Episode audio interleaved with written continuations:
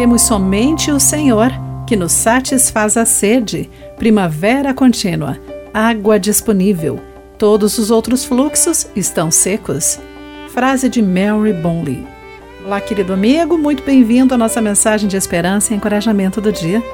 Hoje lerei o texto de David Roper com o título Venha e Pegue. Espiei por cima da cerca de videira que limita o nosso quintal. Lá vi pessoas correndo ou passeando pela pista que cerca o parque atrás de nossa casa. Eu fazia isso quando era mais forte, pensei, e uma onda de insatisfação tomou conta de mim. Mais tarde, enquanto lia as Escrituras, deparei-me com Isaías 55, versículo 1. Alguém tem sede? Venha e beba. E percebi novamente que a insatisfação, a sede, é a regra, não a exceção nessa vida. Nada, nem mesmo as coisas boas da vida, podem nos satisfazer plenamente. Se eu tivesse pernas fortes como um guia de montanhismo, ainda haveria outra coisa em minha vida que me tornaria descontente.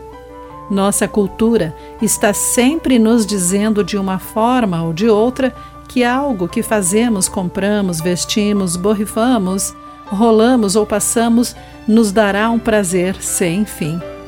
Mas isso é mentira. Não podemos obter satisfação completa vinda de qualquer coisa aqui e agora, não importa o que fizermos. Em vez disso, Isaías nos convida a vir de novo e de novo a Deus e as Escrituras para ouvir o que o Senhor tem a nos dizer. E o que ele diz?